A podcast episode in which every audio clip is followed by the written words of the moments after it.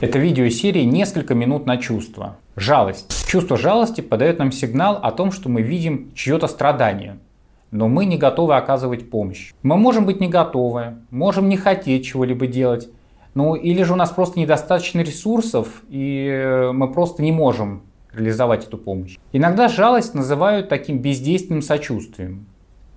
Вот часто человек, испытывающий чувство жалости, а, пытается ну, как-то с ним бороться, поскольку воспринимает ее как высокомерие и боится унизить своими словами другого.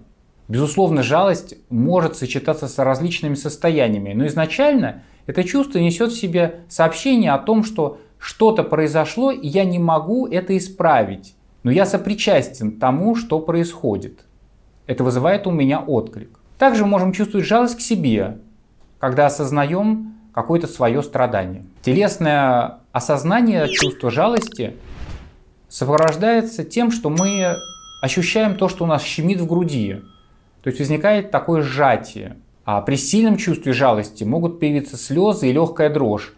А жалость также сопровождается вдохом и удлиненным выдохом. Взгляд человека становится мягким, касающимся другого, но не устремленным и не рассматривающим его, как при интересе. Движение в жалости становится мягче и более тягуче. Спектром этого чувства будет участие, жалость, сочувствие. А участие и сочувствие подразумевают нашу знаете, такую эмоциональную включенность на уровне схожих переживаний. Это когда мы можем поставить себя на место другого человека э, и испытать вот такие схожие чувства в этой ситуации.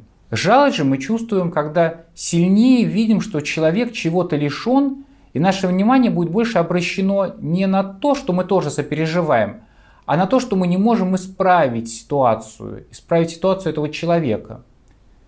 Вот поэтому часто жалость можно перепутать с чувством вины. Чувство жалости направлено в сторону другого.